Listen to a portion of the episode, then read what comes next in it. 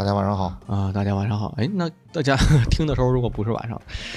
欢迎收听一坛酒，我是裴军。今天邀请了一位啊，一位我的朋友，嗯，然后呢，他是我的，我想想我该怎么介绍你，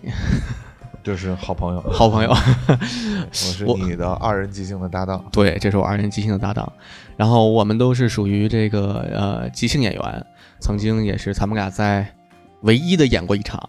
对，是过年前演过一场。对，过年前演过一场，然后咱们的这个即兴团队的名字特别的好听对，叫你不辫辫组合。啊嗯，我还以为你不想说呢。我确实不想说，原本 Q 到了，对，嗯，对，原本原本咱们是叫便便组合，后来觉得便便啊、是还是加个儿化音会比较好，没错啊所以叫辫儿辫儿。然后为什么叫辫儿辫儿呢？就是啊，我们这是一问一答节目，啊，不是，对，因为因为因为我嗯。我的辫子已经留了挺长时间了，然后你的辫子也挺长的了，嗯是的。两个有辫子的男人，对，两个有辫子的男人，两个有辫子都把头发扎起来的男人，所以为什么不叫渣男即兴呢？嗯，可能还是有点自尊心吧，现在 叫便便就比渣男要好强到哪儿去啊？啊，因为没可能满足某些人的恶趣味吧，比如说我，嗯，对，好，老崔是我特别好的朋友，咱俩认识是在我们是在阿球的 C 班吧，应该是 C 班，哎，不不不不是 B 班是 B B 班。B 班，对我到现在为止都清楚的记着，当时咱们上 B 班，B 班，呃，这个跟那个就是听众朋友大家大概说一下啊，呃，咱们两个是属于即兴演员，即兴是属于没有剧本儿，直接去上台去演出，根据一个呃观众的一个建议，然后去发挥出一场戏。对，而咱们两个人的认识呢，是在这个就学习即兴的这个课程中。对对，然后咱们所说的这个 B 班，呃，它的主要的内容就是关于情绪的一些练习。是是啊，关于情绪的一些练习，我印象特别深。就是当时，呃，咱们当时是为了就是给一个场景，就练习出针对一件平常的事情，然后要给出不同的情绪。对咱俩第一次演的一个东西，好像是你踩我脚还是我踩你脚，你还有印象吗？完全没有，然后 对，好像是我踩你脚吧，还是怎么样？然后就是咱们俩演了一个特别特别有点癫狂状态的一一一场戏。嗯，就啊，终于轮到你被踩脚了，什么什么，反正大概是那么那么那么一个状态，啊你还有没有印象？这件事儿肯定是没有印象，但是那个 当时对你嗯人是比较有明确的印象，因为当时你跟丹尼，嗯，你们俩就已经开始有 couple 的那个哦那个特质了，对，所以当时就觉得、呃印象还是蛮深刻的。但那个事儿我真的是不记得了，，OK，好吧，终究是错付了呀。那件事确实是某一场某一场戏，哎，特别好。然后今天之所以咱们俩会聚在一起来录这个音呢，是来自我听过的一个其他播客节目的策划，然后来利用它的形式写了一写了一些关于自己的内容。这个会用去年的自己的这个口吻去给今年的自己写一封信。嗯 OK，一般情况下呢是说用今年的自己去给明年自己写一封信。啊啊，但是为什么呃变成了这个去年自己给今年自己写呢？是因为咱们拖了很久，啊，已经拖到今年了。原本这个策划我是想在元旦之前做出来的啊，然后现在是二月十一号，也是很正常的，其实不是很久，对于拖更来说不算久，嗯对于拖更来说不太嗯对，是的，呃，所以就当时是听了那个单立人的一播客嘛，然后主要嗯。听了当时一些比较喜欢他的演员他们做的一些分享，他们嗯。会很真诚的去在跟未来的自己对话，并嗯且会总结一下自己过去一年的一些事情。嗯。然后我是觉得这种总结的方式特别的特别的好，所以呢，是一种在形式上模仿，在内容上属于完全属于自己内容的一次尝试。嗯，我觉得挺好的。对于我们这种初做播客的来说，借鉴一些形式非常好。是的，初做播客，如果如果不出意外的话，这是第一次第一期。对，而且那个形式如果是特别打动你的话，应该是你觉得肯定在里边有适合自己的一种东西嘛，可以让自己，因为形式是一种表达的方式，对吧？然后你肯定会觉得自己有一些想表达的方式，用这种用这种形式是更容易去，呃，比较顺畅的去呈现出来的，对吧？嗯，哦，那那这种形式对于你来说，你觉得它对你来说它的特别适合你，或者说它觉得特别打动你的方式点在哪呢？我觉得是这种这种内容的视角吧。嗯因为它是完全呃，它归根结底是在做一个年终总结，呃，整个内容呢是用一种自己与自己对话的方式，而且是有一种对未来的自己去写信的这么一种。就会发现很多，比如说看问题的角度啊、出发点啊，包括会有一种真实的、有一种自己跟自己的对话感，而且能啊，可能这这个我是这一次感觉会比较大，我会觉得我用这个二零二一年的自己来给二二年的自己写信的话，作为现在二二年的自己来说的话，我是真的能感受到我给我自己的支持，有一种支持感，而且就怎么说呢？有一个人给我写了一封信。他甚至比我最好的朋友还要更了解我，还要更能给我他的出发点，一切都是为我好，那就是我自己嘛。那当然了，嗯对这个我是感触感觉比较深的，而且这种形式确实会有一种剥离感，就是你真的不是在自己只是做一个常规的，说是全年回顾也好，说是对未来展望而也好，嗯它是真实的让你把自己分裂成两个人嗯啊，一条线放在这儿，一个是这个时间点之前的人，一个是这个时间点之后的人。虽然是自己一个人，但是你分裂两个视角去跟自己喊话，这个我觉得很啊很有意思。自己对自己说出一些自己完全没有想到的内容，这个我在撰写的过程中确实感受到了。嗯，我在今天下午发给你了一长篇文稿，然后你什么感觉？我就就是就就是就是吓到了，就是也不能说吓到吧，就是因为我我我没有我没有一开始可能没有完全的呃理解，就是你说的这个形式，就是我听下来就更多的是给一个一个对于一整年的一个，你肯定大家到了新的一年都会有一些新的思考嘛。然后也会对新的一年对自己有一些理想状态的一些期望，然后我会觉得是说这个东西呢，可能就是我们聊一聊你自己心目中的二零二二年啊，或者是你对二零二一年的一些整整理。所以我没有像一开始像你那样去把它就是那么在这个形式上面把它像你刚才说的分成两个人，呃，有一种主视角关系，把自己放在一个自己的客体的角色上面。去对话啊，也因为我在第一次看你的时候，在第一段的时候，我其实是有一些很微妙的迷惑状态，也不叫迷惑，微妙的困惑状态，就是说这个有一点点难以分清楚哪个是我，因为你里边有有我和你，然后如果不仔细阅读的话，其实很难分辨出来哪个是主体，哪个是客体。啊，但是我相信你在创作这个内容的时候，你应该是有很清楚的主体客体关系的，就是你很能清楚分辨说是你是谁。但是在这个过程中，又会觉得是说你把自己放在一个客体位置上，这件事情还蛮特别的。啊，我看的过程中就会觉得每个人都会呃容易把自己作为这个世界的一个主视角。来看待周周围的一切，所以我会觉得大部分人在这种日常生活中的时候，都是一种审视的一个角度，就是他看待一切的时候都是审视者，而忽视了自己，同时也是被审视者这样一个身份。然后在某一些时刻，一个比较完整的去自己对自己进行一种审视的时候，如果你还是一个主体的一个。姿态的话，其实很难客观，它往往都会变成一种幻想，呃，就是你的期待也好，或什么样，都是一种幻想，它可能很难是那么的审视，嗯哦，所以我觉得那个我在看的过程中，我觉得比较有意思的是说，这种形式可能就是我对自己说，我对自己去建议，我对自己有期待，我对自己有一些。甚至就是希望自己能够，呃，就是有些东西我也做不到，你就见谅吧的这样一些态度的时候，还蛮有意思的一个角度。那咱们聊了这么多，咱们到底写了一些什么东西呢？啊，这么快就进入主题了，就是咱们俩前戏这么短吗？直接开始到大家最想听的部分。好的，对，好那现在做一个选择吧，咱俩是自己念自己的，还是互相念对方的？都都可以听你的对吧？那咱们那如果是这样的话，就念对方的呗，因为我觉得这样会相对更纯纯粹一点。哦，那我这个这个其实这个我先稍微解释一下，其实我本来没有写这么多，啊，我本来就是写的差不多一共加起来有二十句话这样子的，嗯然后后来就是因为收到你那个版本，然后我觉得啊、卷起来了。对我觉得这个有一种有一种需要不能不能拉太多，对，你何必呢？我就写，就发现这写东西这件事情，就是你一写，它就可能会变多。啊，就会变多。对，嗯，是的。我其实原本没想写那么多，我想写两行。哎，这是这怎么回事？这一下写了一整。人生还是不够极简，是吧？哎，是的。来，那我就先开始。好，嗯，好啊。，to 二零二二，二零二零年的主题清空，二零二一年的主题时间，二零二二年的主题面对。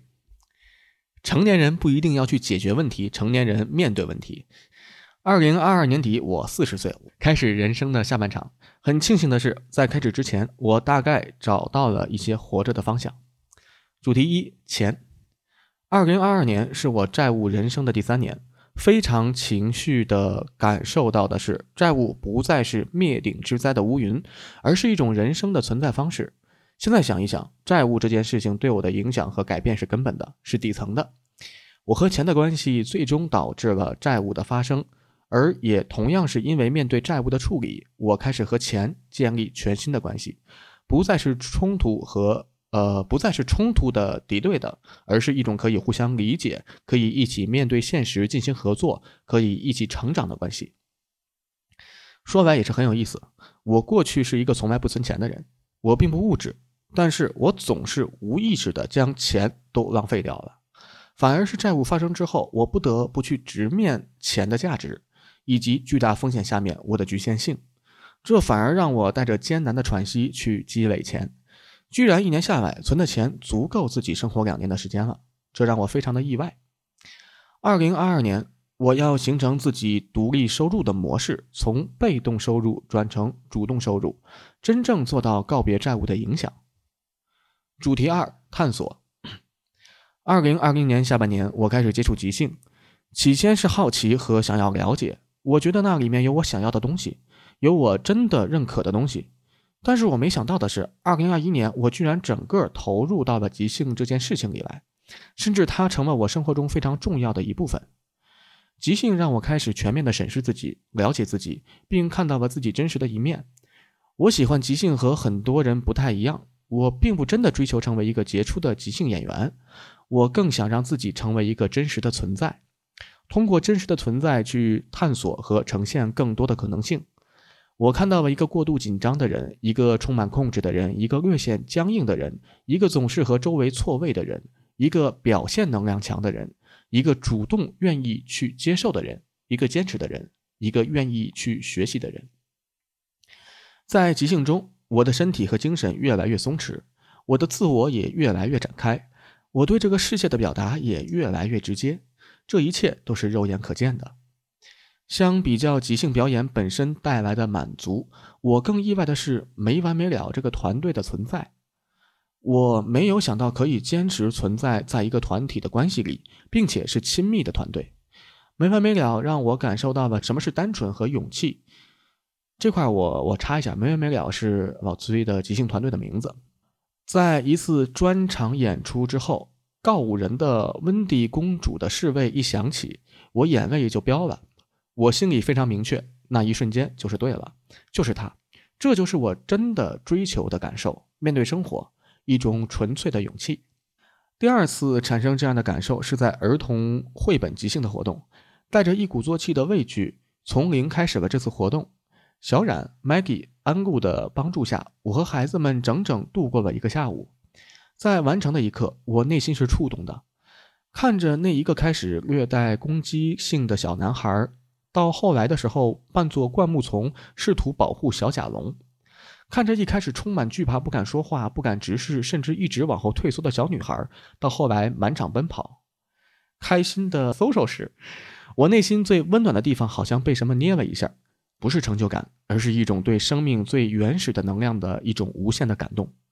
这让我有了极强的动力。这件事情我一定要做下去。二零二二年，我明确了这一点。相比较表演即兴，通过即兴来培训，其实对我的吸引力更大。主题三：亲子。小崔是我人生最重要的一个意外。二零二一年，婚姻关系的改变带来生活的改变，让这一切变得充满未知。我很佩服他，居然可以处理得很好。他完全在接受和配合完成，而不是那种妥协的配合。他很自在地找到了自己的舒适的姿态去面对变化的生活，这点让我觉得非常的敬佩。但我同时也会觉得很多的内疚和不确定的紧张，会担忧一些影响会在未来发生。我会担心自己搞砸他的人生，但同时我也会有足够的信心，因为我觉得底层上我是爱他且在乎他的，这份在乎我自己能感受得到。二零二二年他会上小学，我会陪伴他迈出重要的这一步。主题四：爱情。人到四十岁还能拥有爱情，真的是最大的奢侈了。有一天中午跟九四六打电话，我说我要挂断扫个共享单车，他问我干嘛去，我说我中午约了女友吃饭。九四六说人到中年居然可以骑着自行车去谈恋爱，非常的羡慕。我才意识到，原来我是在一种非常珍贵的情感和关系中的。二零二一年是这份情感的第四个年头，走到这一年是非常不易，甚至是最艰难的一年。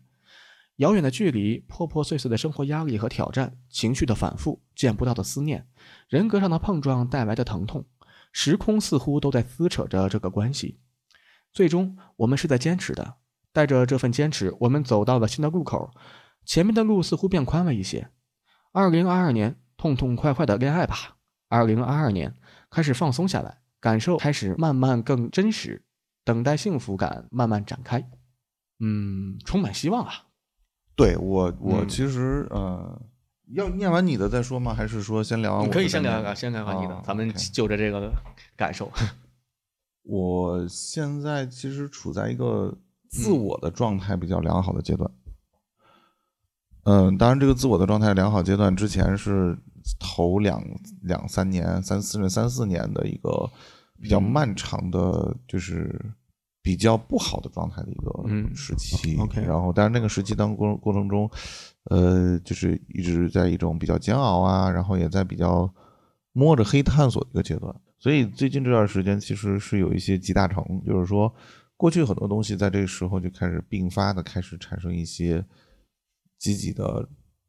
效果，所以它会让我对于未来一段时间的人生是有希望感和确信感的。然后这个确信感会带来一种松弛，就是当当你在一个相对来说比较好的状态里边的时候，你会有一种松弛感和呃一种就像就像我以前跑步，嗯，以前跑步，然后你可能一开始跑的时候你很兴奋，会非常的用力啊，然后但是呢，你跑到比如说你跑到一千米、两千米的时候，你会非常的疲惫，你再往下跑，跑到三千米、五千米的时候，你会非常的。煎熬就是我为什么还在跑？我要结束这些事情。然后，但某一个瞬间，你可能就，哎，突然之间，你觉得你在状态了，你没有那么累了。然后，你的身体、你的所有的这些东西和你的环境就形成了某一种好的契合，就是它形成了一种统一的感觉。所以，你现在说的这种契合、有统一的感觉。指的是你的关系吧？我觉得是关系，就是指的是爱情这一块啊，不就所有还是所有人？嗯，我觉得就是在某一个过程中，到了一个临界点之后，你个体就是你作为你自己的这个个人哈，你的自我跟周围的这一切就会发生一个逆转性的一个变化。嗯啊，这个逆转的变化就是你跟周围的关系从一种对抗状态或者一种逃避的状态，就是它是冲突的关系，变成了一种。融合的状态，你可能瞬间的就是能够和这个世界好好相处了，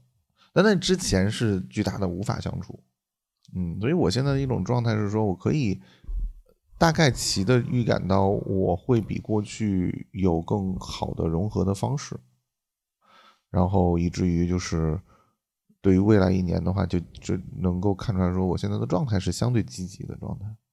哎，那从我认识你到现在，那应该就是你积极状态之后的了，差不多吧？啊，我觉得真正的积极状态是从去年的十二月份开始。那其实才两个月，才两三个月。哎，但这两三个月对我来说，我能感受到是本质上的一些变化。嗯，是就像你刚才写的那个，一次是因为演出，一次是因为这个带小朋友的这个这个培训的过程。呃，有有有很多事儿发生，然后呃，刚才说那个是，嗯，没完没了演出，其实对我来说，其实是一次比较大的一次突破，啊，当然有我自己的一些事情，比如说我在去年年底的时候，我的债务的关系上面，我我的行为模式变了。啊，我在处理一个巨大的挑战的时候，我会意识到是说我过去是在用一种我熟悉但是惯用的，就是我的一套逻辑，就人嗯。生活他面对所有的事都有一套逻辑，嗯而这套逻辑是面对关系的逻辑，然后那套逻辑就我我改变过了，我可以用一套完全不同的新的方式去新的逻辑去面对挑战的时候，而且它成功了，它给了我很大的正反馈。嗯所以你现在的这个债务关系是真的需要你去偿还的，是吗？从法律上来说的话，嗯是的，因为从我的嗯。认知到，呃应该是你因为你的岳父的原因，对是所欠下的一些债务。是是是，稍微解释一下，就是说我自己欠了一，我等于说，呃，这个也给大家一个所有的听众建议啊，就是说，呃，看所有的不要合同，给人担保。呃，就是不是不只是担保了，就是所有的法律条文，我们都要去相对来说要去看一看，因为我知道，就是我我这是我过去的坏习惯，是我看所有的法律条文的时候，我是不看的，啊，这也是我的一些习我是惯。不看的啊。然后我就我觉得这个背后其实有一个非常重要的东西，就是我们对的自己，这个这个所有的不看背后是有一种发泄在这里面的，就是一种情绪的发泄在这里面，就是我没有那个耐心去看这件事情，我在看这，其实我知道应该看。对，我们都知道每个小岛，而且我们在不不看就签字的情况下，我们内心都是带着某一种不安的，就是你内心都觉得这其实是不安全的，有一种隐隐的不安感。但我们又确实会去做这件事情，所以在这个背后，我是建议大家就是合同一定要认真看，尤其是在关键的条款上面啊，你的就是尤其是在在这个合同当中，你要承担的核心的法律责任是什么？这件事情一旦发生，就是法律是一个底线保障嘛，所以如果这件事情往最坏的事情发生了的话，你最你的底线承担的是什么东西？这件事很重要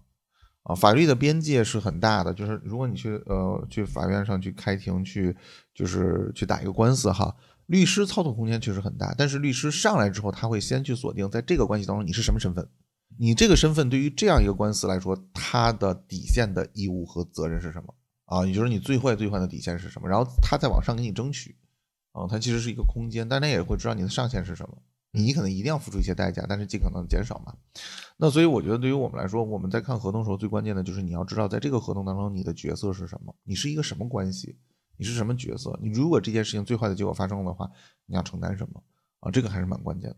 对我对你刚才说的那个呃特别有触动，就是说呃你刚才说一句，就当我们签一些合同的时候，我们没有特别仔细的去看那个条款，这种没有耐心的表现是一种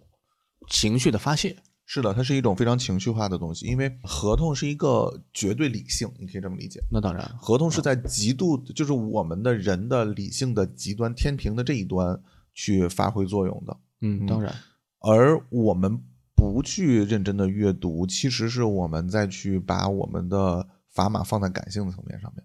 对，而感性在这里面其实是情绪驱动的。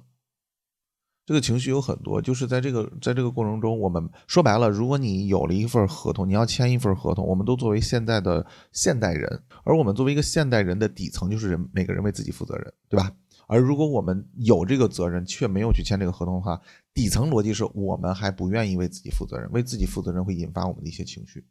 呃，这个是一个我觉得很重要的一个点。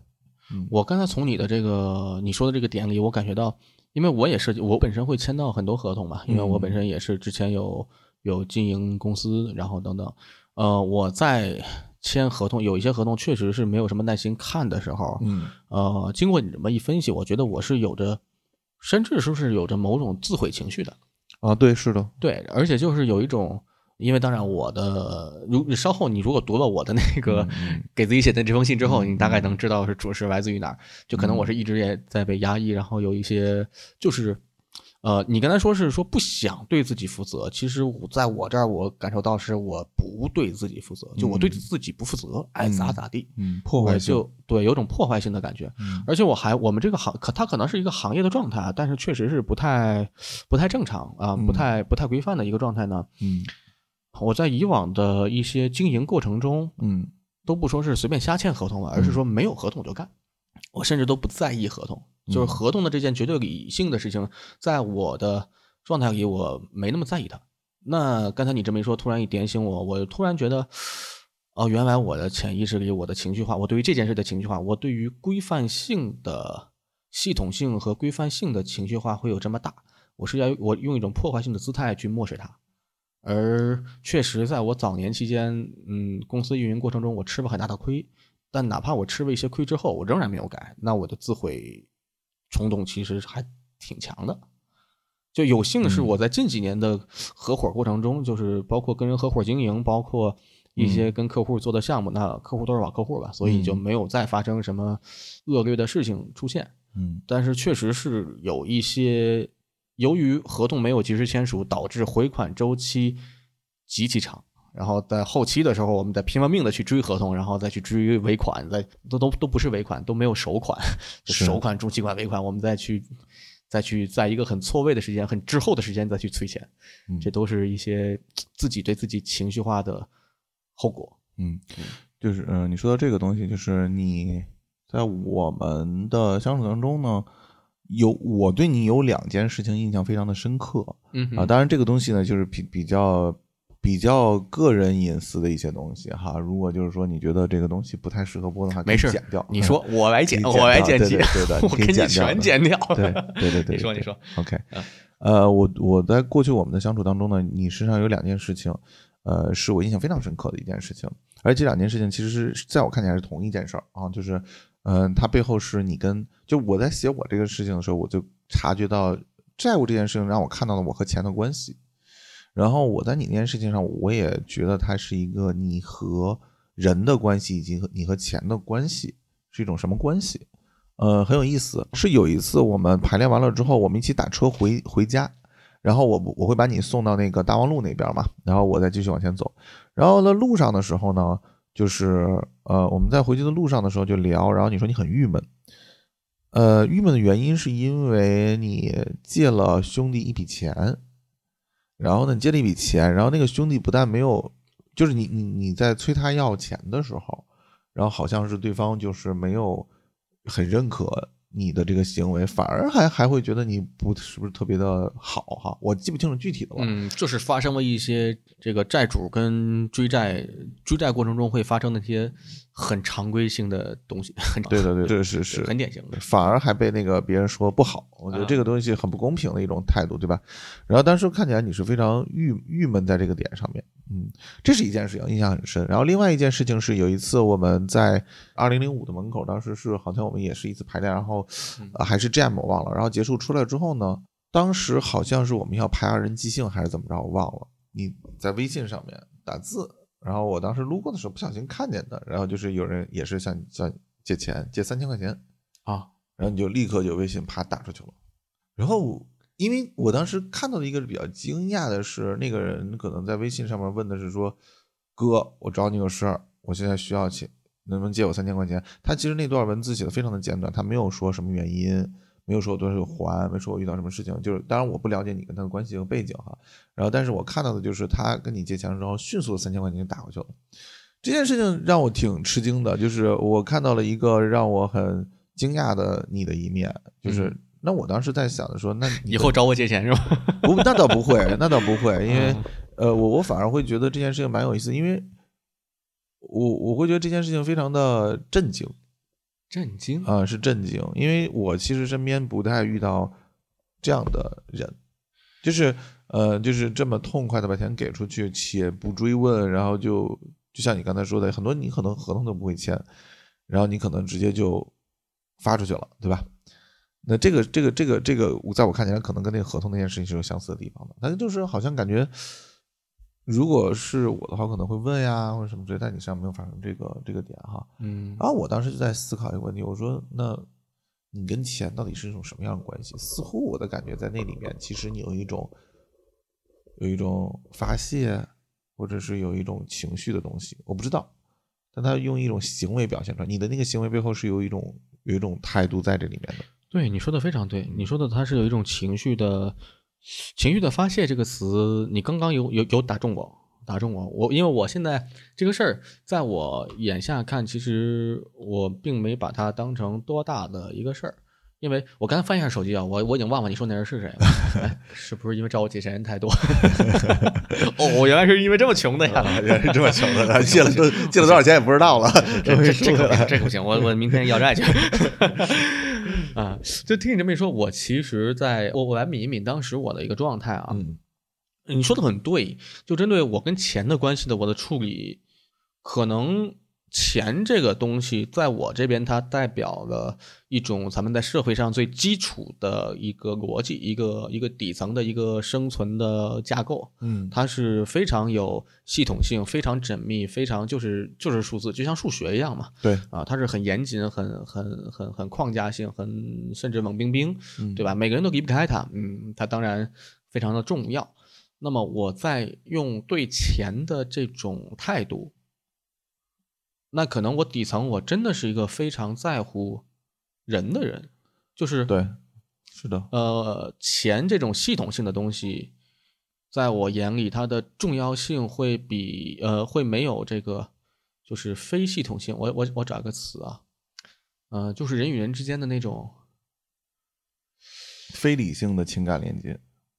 嗯，很很很直观的人跟人之间的感受，以及我真的能帮到一个人。就嗯其实我在嗯帮助他嗯的时候，我把钱，我我把这个很理性的一个钱借给他，我收获到了。呃，不管他有没有，但是我会感觉到情感的情感的一种回馈。哦，对，我会感觉到我帮助了他，我受、嗯我我帮助了一个，因为他此刻这个时候向我张口，呃，因为我会有判断嘛，我会判断，因为我跟这个人肯定是认识比较熟悉，是是是他才能是没错。对他都能找我寻求帮助，而我的判断是他不是那种就是骗钱的那种、嗯那种，他他不是那种性质，嗯那么我借给他这个东西，我就真实的能帮助他，不管他是否感激，嗯我会觉得，那可能在我心里排序就是人与人的连接感要大于系统性的那种严谨感，哪怕是金钱。嗯对你如果稍后读了我的那个我写的这个东西之后，呃，应该也更能体会到，因为我其实在今年，我我今年连续做过很多个挺大的决定，呃，这个待会儿可以聊一聊。好，对你的这个你的这个说法一下也打中了我好多，连聊了好多针对咱俩关跟钱的关系，没想到第一期播客就开始聊这么俗的东西。哎，但其实这个东嗯西其实是一个，它一点都不俗。其实那当然了，对。它背后有好多就是关于我们跟这个世界到底在一个什么样的基础上相处。其实我还挺想探讨探讨你之前那个，就是在之前你说你跟人与人对抗，就是跟人、人与人的关系是一种对抗，然后到现在对呢是一种是的，就是有协调、有有融合、有一个好的转变吧，啊，对这么一个状态。它的转变是你之前说是在去年十二月，那其实距离现在也就两个月呃，我是说它真正发生结果让我嗯确信我完成了，哦，是在去年十二月份。然后虽然十二月份之后紧跟着就是那个闹即兴不是有一个那个舞道会嘛，然后在舞道会上面，我跟没没了和误打误撞又有两次演出的机会。然后那次，然后完了之后又是这个没完没了有一次年底的这个封箱演出啊，然后紧跟着就是这个呃儿我们做了一个儿童绘本即兴的这么一个事情啊，然后这几件事情就是加起来差不多就这样，嗯，一会儿儿童绘本即兴这事儿先讲了。啊，你其实现在也可以讲一讲儿童绘本即兴这个。儿童绘本即兴说什么呢？嗯，呃你你你你可以说，就是因为其实，在刚才咱俩录音之前，你对儿童绘本即兴这个，其实咱有们聊了很多有一大，一大段，对，而且这个呢，确实是对你带来的感受特别的大。我在你刚才写的这个内容里也看到了，嗯就你说你自己并不是一个特别想让自己多么杰出、多么卓越的，就成为一个很棒的即对兴演员去表演。对对对，你更享受那种去在做培训的时候是去给他人带来的一些，会带来一些东西，然后是的这种享受感。是的，哦呃，这个事情就可以聊到，就是说我对儿呃这个这个事情我们之前尝试了一次嘛，还蛮蛮有收获的哈。然后所以就会想继续做下去。所以也就是说，呃，我在构思接下来我要做什么的时候，这个核心的东西是什么？然后呢，我后来想到的一个东西是种子，看见和种子。所以我的那个整个的一个主题性的一个，就这件事情的一个主题性的名字就是看见点儿种子。呃，很有意思的是说，我觉得即兴给我一个非常大的感受，就是无论就包括我们之前在阿球那儿上课也好，还是我们自己的演出也好，还是我去给别人去做一些培训也好的时候，我会发现这里边最重要的是看见了另一面，就是我作为人，我除了我非常熟知的一面，且我熟知的一面可能都是一个误解，你能理解吗？就我熟悉的我是一个我以为的，对，很少很少很少人会知道自己的就是非常清楚。的自己，对吧？对，这是一方面，然后另外一方面就是我也没有，别人也没有看到的一面是什么，就是一直被我们隐藏起来的那个真实性的我是在哪里？这个是在即兴当中非常容易去呈现的一个东西，因为可能在即兴当中的时候，很多时候如果你想要去真的好好的去做即兴表演的话，你的真实的一面是无法掩饰的，它自然就会呈现出来，对吧？嗯然后自然就会呈现出来那个东西是非常有意思。我其实，在即兴当中非常享受这种这个这个东西，就是我我非常享受我自己啊，这场戏我怎么那么想要多说话 啊？这场戏我怎么不敢上了？我跟你说特别有意思，就是我们嗯在蒙太奇的长篇的社课的时候，那场的汇报演出，那场的汇报演出，我是非常自信，我对我自己充满了信心，每一场戏我都想上去。但是到了 Amondo 的时候，我完全不敢上。是因为它需要你提前去预设一个想好的一个前提，然后带着这个前提，你甚至要去找三番，就固都是固定好了的。我觉得，我个人觉得啊，啊是因为蒙太奇更多的在角色上面，然后 Amondo 更多的是在一个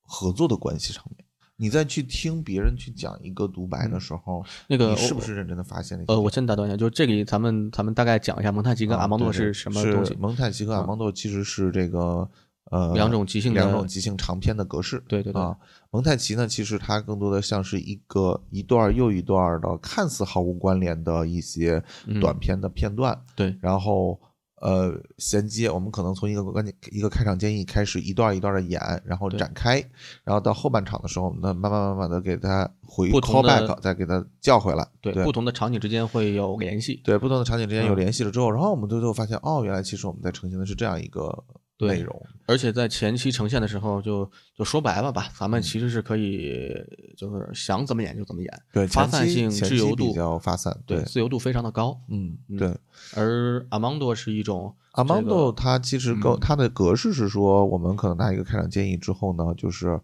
我们会有很多演员上去去有一些开场的独白，对，先通过演员会即兴的独白，对对对，对然后后排的演员会根据前面的演员的独白，对然后去尝试在这个独白里找到一些奇怪的点，是的一些咱们所说的也叫做 game 点，去找一个 game，去找一个升级的方向。是的是的，对就是多多少少是有一个被有一个框架，是的在框架中我们去即兴的演出第一番、第二番、第三番去去演，对的对的对。的，而阿芒多他会会有多个独白吧，就是大概有三个独白，然后每段独白的第一番、第二会大概交织一下，会这么演。对是啊的，对嗯，就是相比的话，它的区别一个是自由创作，一个是有一个是呃有嗯就就暂时用命题作文来形容吧，大概这个意思。啊是的是的命题的框架来形容，嗯来来呈现。对。然后我觉得 Amondo 对我来说不敢上的一个特别重要的原因，是因为在 Amondo 里面，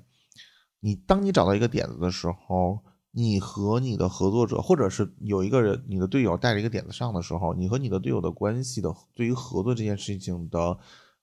就是这个义务会更清楚。就是你是带着点子人上来的人，所以你是没有带着点子上来的人，带点子人上来要迅速的明确这个 game 是什么，对吧？嗯没有带点子的人的时候，你要去做一个，你可能是个职人或者什么之类的，嗯你要去呃把他这个东西给他呈现出来，对，去支持这个带了点子的人。对的，嗯对的，会给给更多的东西。所以在这个里边的时候，你会我会发现合作这件事情对我来说是有一个巨大的畏惧感的，有一个嗯恐惧感的，而这个恐惧感背后是害怕去破坏掉已有的东西，嗯，就是我会在这种合作关系中有很强的破坏性。对，嗯似乎它有一个框架之后，我们在就哪怕是即兴舞台上，都有一种感觉，就是我们在台上有一些事情是正确的事，有些事情会它好像就不太对，对它就会破坏这个正这个框架，会有一种好像就是有一种我们在日常生活中或者我们从小到大受的教育，我们的生活中就是有正确的错事事情跟错误的事情。是的，啊，害嗯。而害怕自己做错。对的，啊，所以，呃，我我忘了我们是从哪儿说到这儿了。嗯，就是针对这个蒙太奇跟阿芒多尼的上场状态，嗯，对。哦而蒙太奇似乎就是没有那么大压力，对，他们就是没有那么大压力，对，做自己，甚至就想怎么做就怎么做。是啊，反正后期咱们再往回找，找得着就找着，找不着就算了。是的，是的，对，嗯，而且玩即兴最有魅力的一点就是，咱们会不断的庆祝失败。对就真没找着或者真演烂了，那咱们要在一起欢呼。是的，是的，这个是极其有魅力的一点。对，啊、我我我多说两句。我刚开始被即兴所吸引的时候，也是呃，有很大原因是来自于这个。就我们在生活中会出现很多事情，就是其实很明显，我们在生活中，我们的父母对咱们，包括咱们上了班儿，上级、老板对咱们，客户对咱们，就是不允许失败，嗯，不允许做错，不允许出现错误。是，而在即兴舞台，包括舞台，包括排练，包括即兴的一些工作室，包括呃上课，允许各种各样的情景，当然也包括犯错，而且犯错我们更要去欢呼。对我们欢呼，我们居然演砸了这么一场戏。就包括现在我们就我的团队啊，我的团队叫小打小闹，对我们在演了一场比较可以说就是呃客观上来说比较不太好的场景或者一个不太好的演出之后，其实是要做个欢呼的，就是说对我操，我们这么烂的戏我们都坚持下来了，我们我们台上演的跟屎一样，但是我们挺过来了，我们耶，我们欢呼，这个对我在刚刚接触即兴的时候对我的吸引力非常的大，就你会发现你做的事情都是被允许的，没有不被允许的事情，而在生活中不被允许的事情太多了。没错，对，嗯我插了这么一段。嗯，所以说你的这个转变其实相当于在呃，它是一个阶段，就是转变的过程是个阶段，可能在很早就开始了。对而到你刚刚说的，觉得到了去年十二月对，转变完成。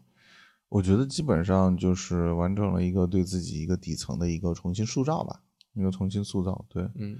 呃，所以就是接二连三的在这些即兴的表演当中，呃，这些呃，就刚才我们说到这个儿童即兴，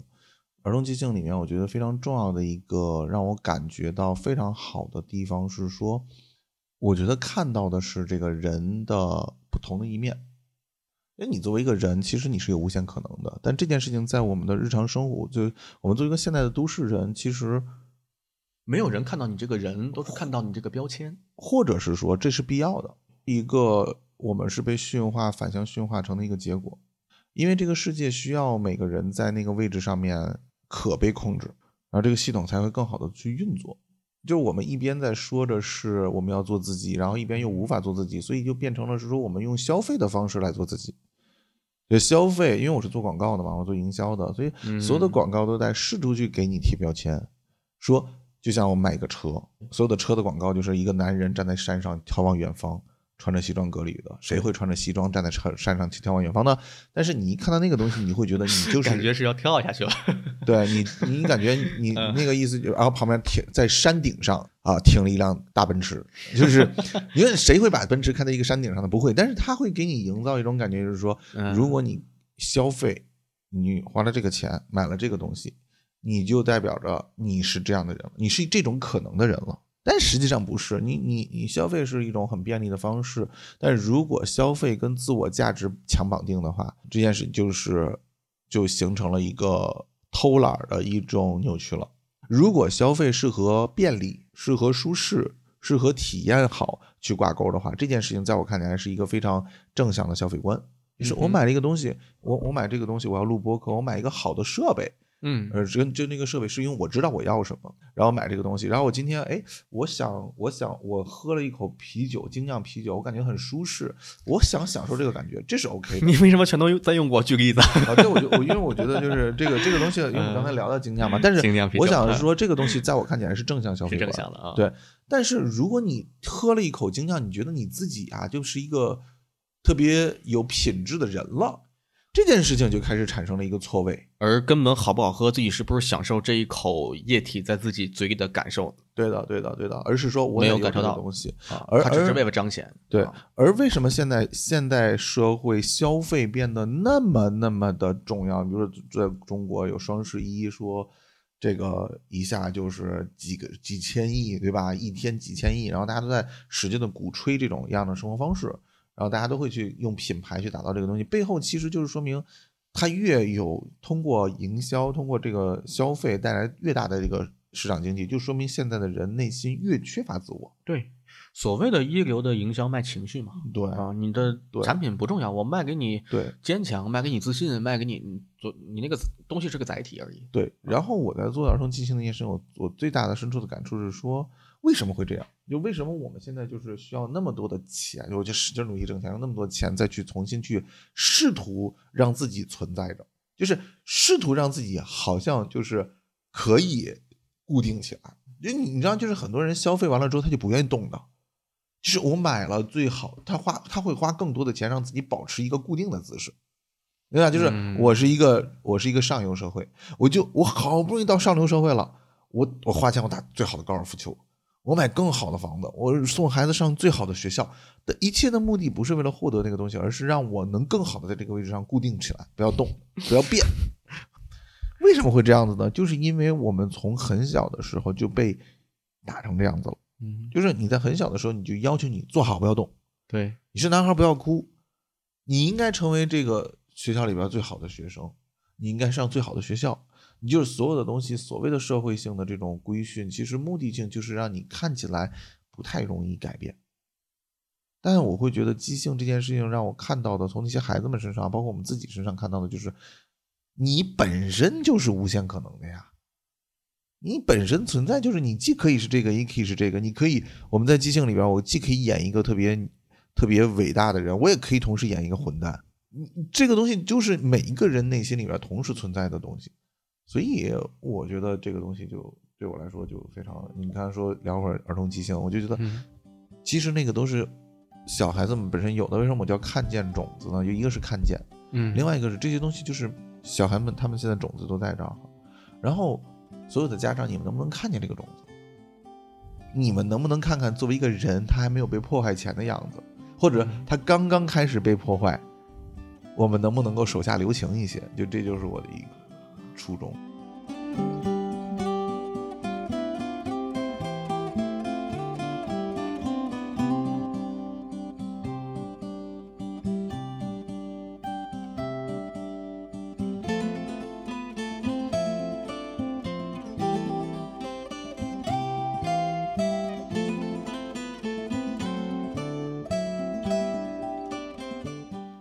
啊，欢迎回到一坛酒。嗯，哎，说起我的这个博客的名字，这叫一坛酒，你知道是哪三个字吗？就是喝酒的酒啊，当然不是吧？那是哪个？一坛就很久啊，啊，对呀、一坛就很久嘛。就是就是，但是你这个就是谐音梗嘛。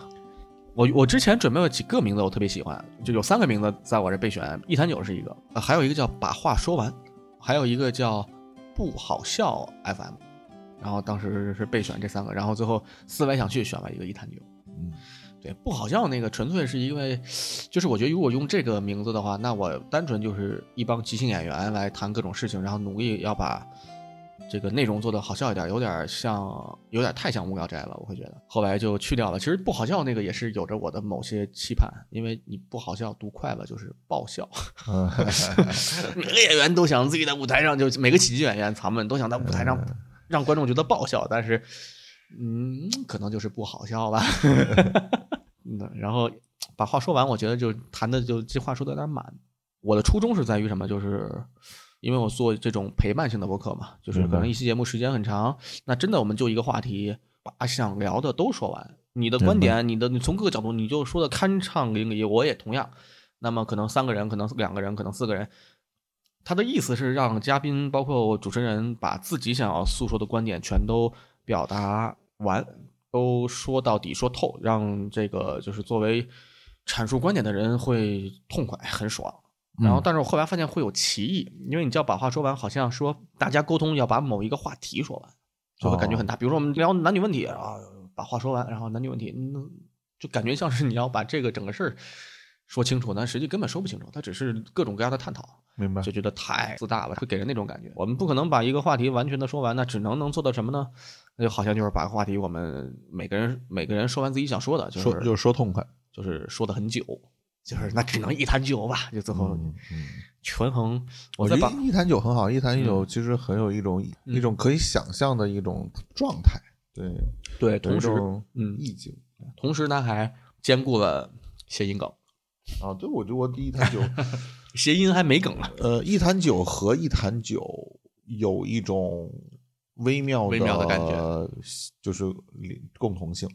一坛酒，你感觉你听到一坛酒的时候，这个酒就可能坐在这儿哈，你是小酌也好，还是豪饮也好，它好像它可以给你带来一个比较持久的状态。一坛酒，就是我们说的那种谈的酒、聊的酒，也会是一种状态，一个比较持久。然后在过程中越来越，因为喝酒久了之后，就是你一开始的状态跟你中间的状态、后面的状态会不一样嘛。你聊久了，这件事也是一开始你的出发点和你最终过程中你收到一些东西，最后我们是很大不同。对，呃，刚才读了你的故事，读了你的给自己的一个总结，而且甚至你还。并没有单单只是总结去年一年，还包含了之前的一些啊，整体还是嗯，让我更了解你了。然后现在到了我的这个，对阅读，这个时候我心里就没有压力了。啊，你去你读吧，你读的给我声情并茂啊，你给我读的，呃，你读吧，大家准备好啊，清清嗓子。你好，二零二二年的我。上一次收到信是二零二零年给我写的，现在轮到我给你写。虽然迟到了这么久，但是就跟去年一样，对于有着强烈拖延症的我们来说不是事儿。现在是二月，其实我已经是你了，那我也要对你说几句。二零二一年我经历了好多，有过幻想，有过决心。虽然那些并不适合我们，而我们也把那些不适合的人和事儿进行了抛弃。原本以为有很多话想要表达，结果现在却又觉得没什么好说的了。这是我和二零二零的通病，不知道你身上会不会还有？大概率是有吧。我们总是因为一件事情大致有了脑纲，就无力去完成，提不起精神。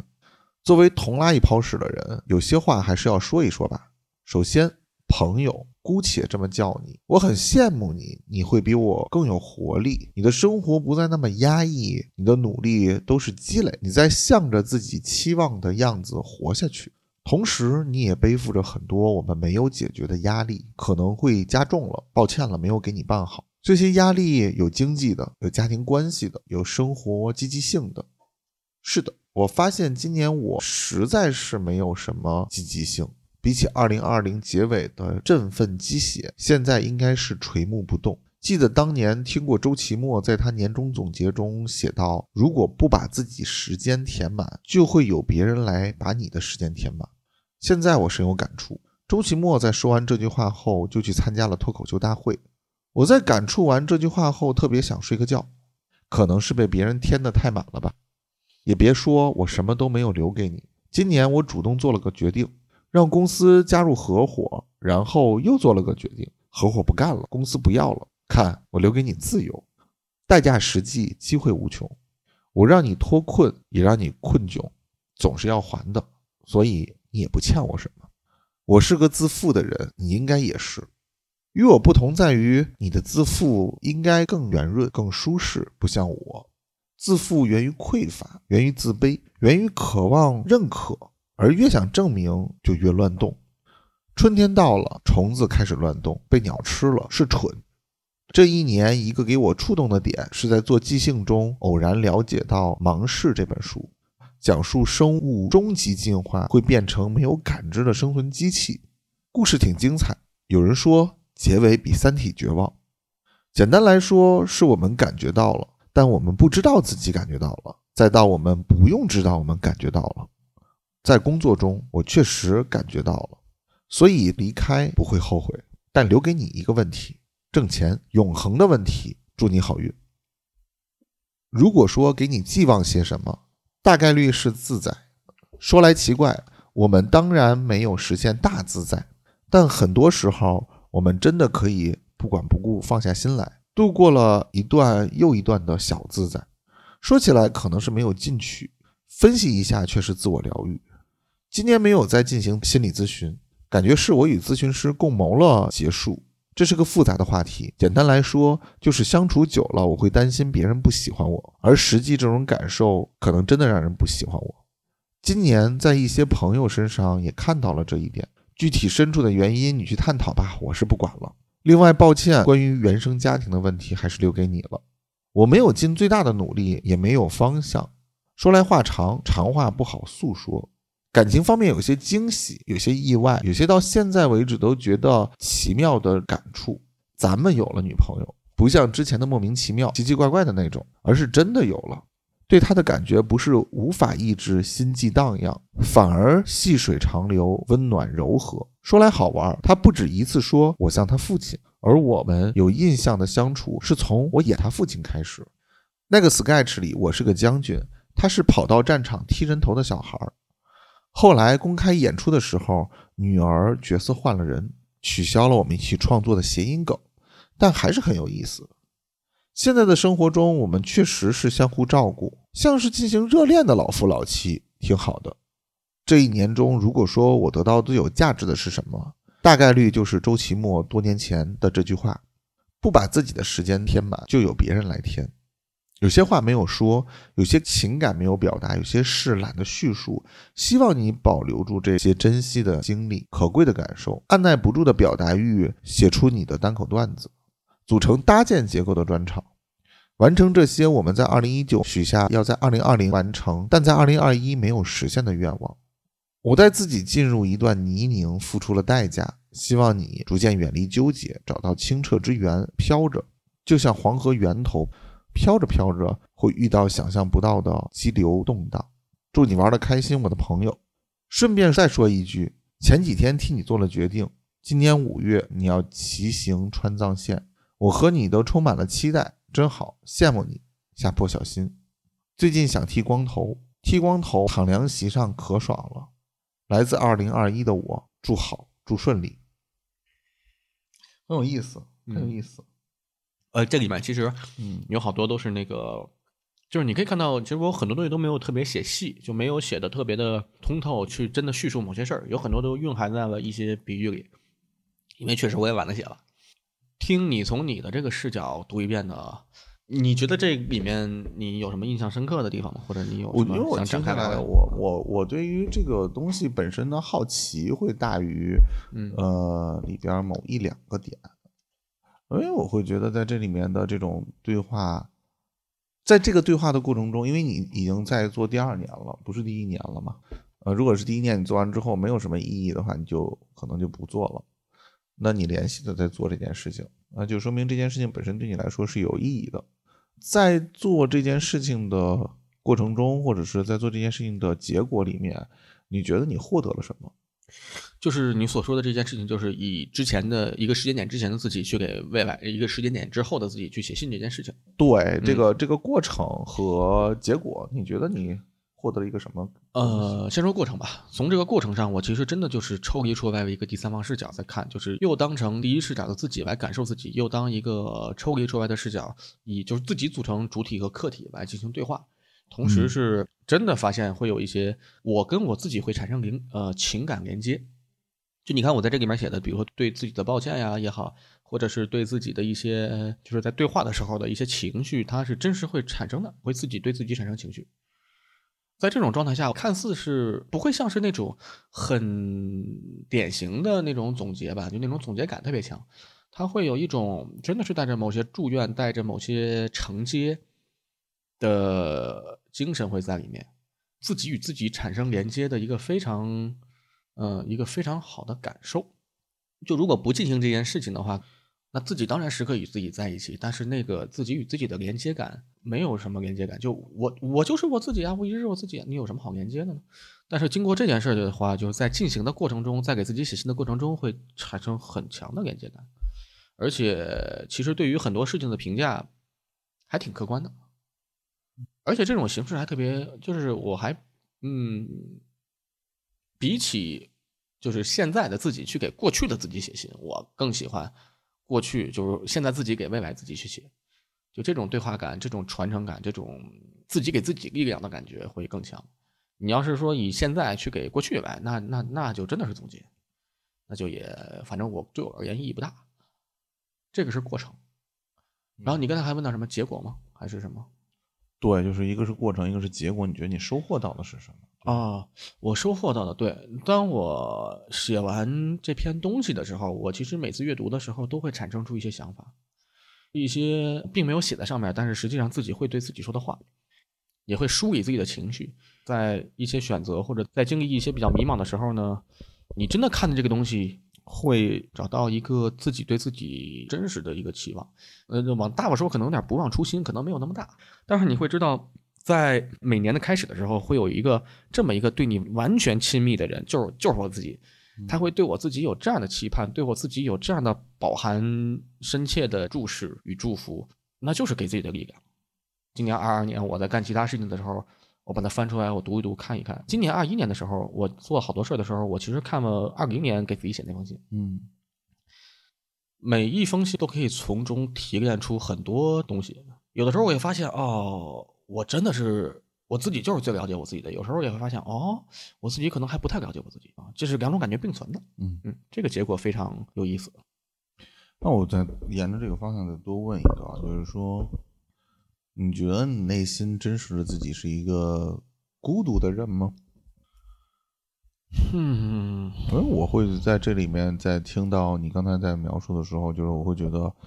嗯、当一个人在去，我其实在这里面其实会有一些些的感受到自己在试图很努力的去陪伴和安慰自己的一些感觉，有尤其是陪伴啊，尤其陪伴就是说，嗯，似乎就是一个人他要自己去面对一个未知的未来，因为你刚才说了，未来会更重要嘛，就过去的意义并那么大，然后在面对未来的时候，你刚才强调的是一个力量感。嗯，我这边说一下吧。嗯，你刚才说到“孤独”这个词的时候，我的感触并没有那么深，而且我其实就现在来说的话，我以前可能是孤独的，我现在应该不是。它会分成几种，就是你看我有有咱们俩的关系，咱们俩作为即兴搭档，咱们俩作为又是好朋友，又是即兴搭档，又是嗯非常好的关系，你会给我陪伴，我会给你陪伴。然后我跟我的女朋友跟她在一起，她会有来自恋人的这种陪伴。然后我跟我的即兴方面的朋友，我跟我以前踢足球的那些小伙伴儿，跟我的同事们，我应该已经没有最早最早完全把自己封闭起来的时候的那种孤独感了。嗯嗯，其实就像你说的，你带的那个儿童急性，有些孩子会很封闭。我经历过很长一段时间那种封闭的状态，那个时候是孤独的。嗯现在的话，我会觉得我不孤独。不过，大家不同身份的人嘛，给我的陪伴，朋友的陪伴，呃，爱人的陪伴，嗯呃，然后等等等等这些陪伴，这些支持，与自己给自己的陪伴的支持，是有一些不太一样的，就是他们都得有，而且我现在我觉得我都有。我觉得其实他倒不是因为我特别孤独，所以我才需要自己陪伴自己，嗯而是我会觉得你就人真的非常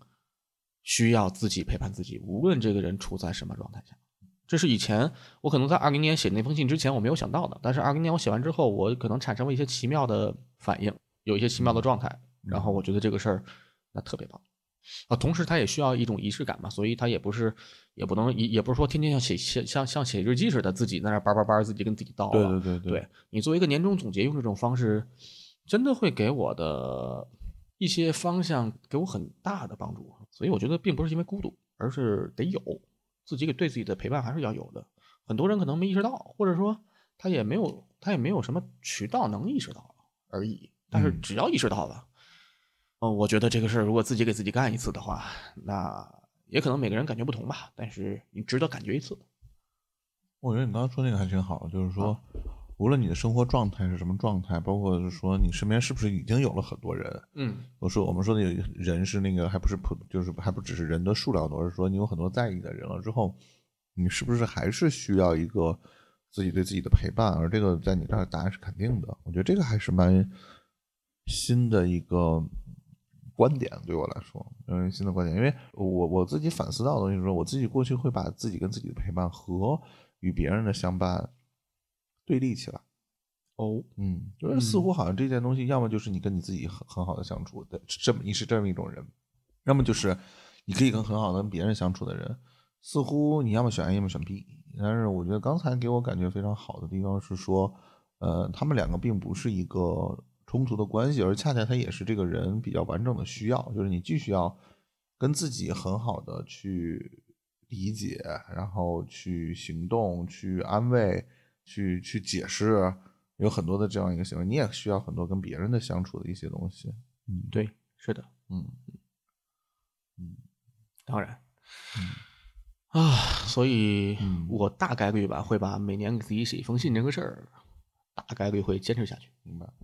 嗯那你为什么要去成都呢？就是成都选选择成都的有什么背景原因吗？去成都，你是指那个我五月份要去四川份，对对，去四川，对，因为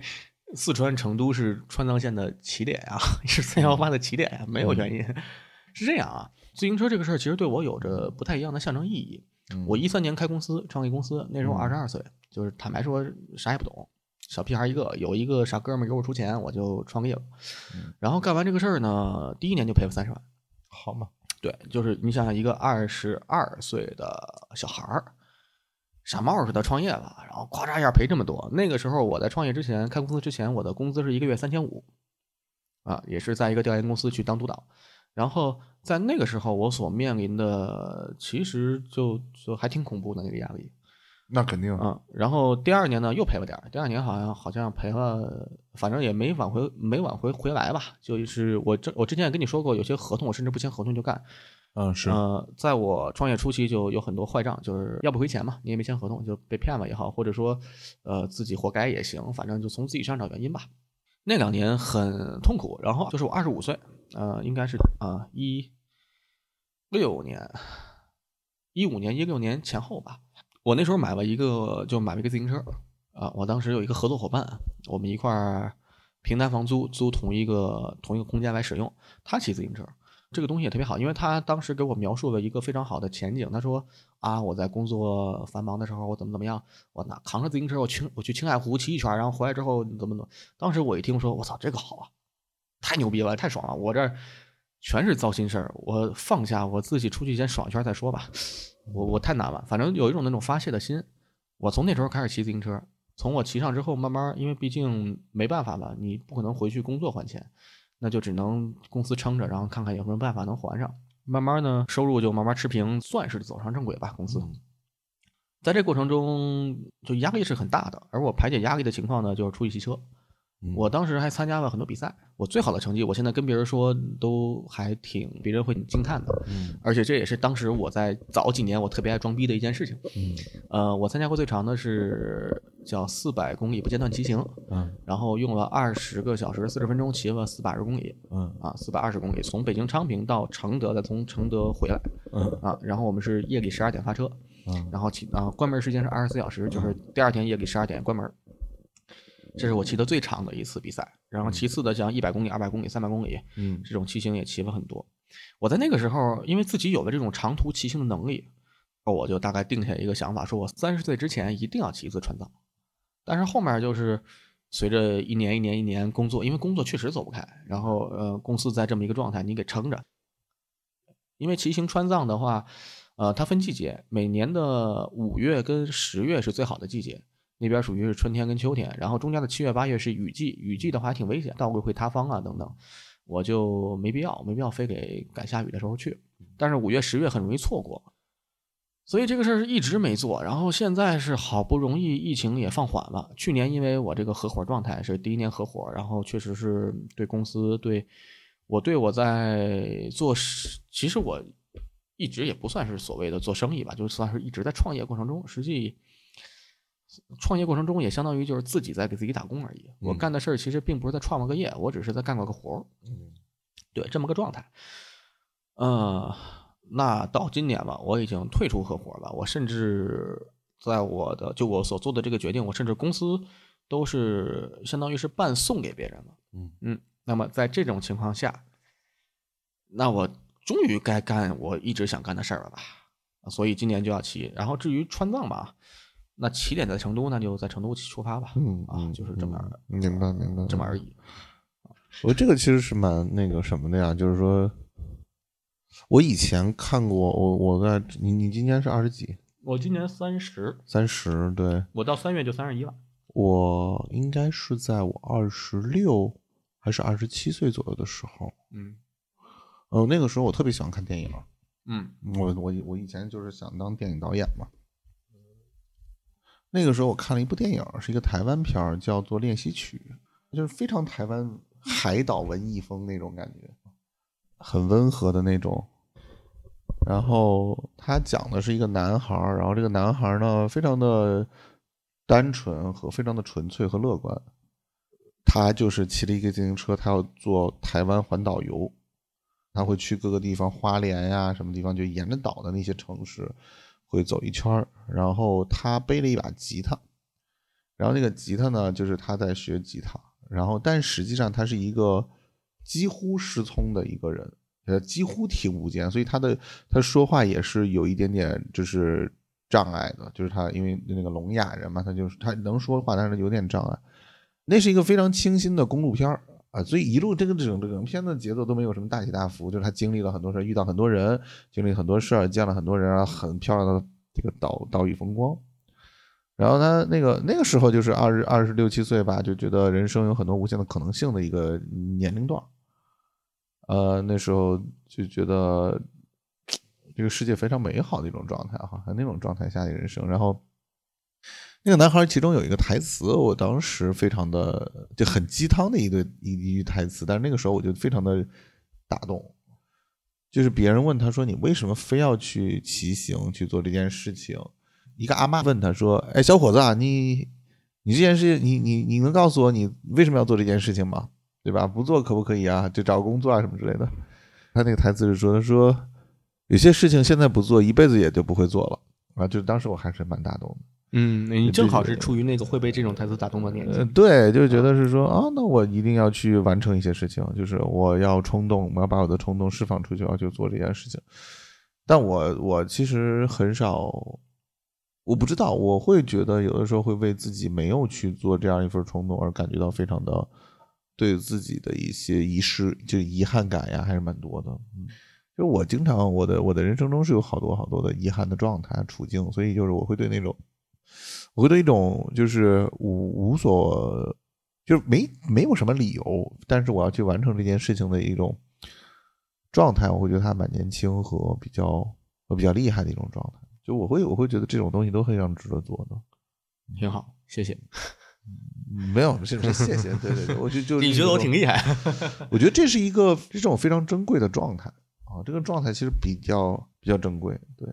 其实骑行是一个非常好的运动，它是一种你重复性的机械运动。嗯，尤其是像骑行川藏这种路边景色，几乎可以说是中国顶级的景色啊，大概吧。可能与之相比的还有新疆戈壁滩什么之类，反正就那种自然风光的景色是非常壮丽的。在这种壮丽景色下，一方面会做着一个长期的机械性的重复的动作，人的思维在这种过程中其实是很放空的。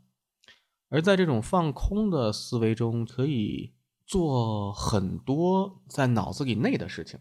我骑车其实骑的非常多吧，我之前环海南岛环过两次。然后海南岛对海南岛，嗯啊，我因为当年是那个我我第一年环的海南岛，然后第二年想环台湾，但是因为政策原因，他就不办个人个个人旅游了嘛，而且就就就没就没去成，然后再加上现在疫情，那就更不好说了。包括在骑长距离的骑行过程中，包括我现在住在燕郊，然后上班是在。北京市区，然后每天如果我要选择自行车通勤的话，每天往返要在五十公里上下，五十公里左右吧，是很远。对，然后在长途骑行过程中，放空的状态里，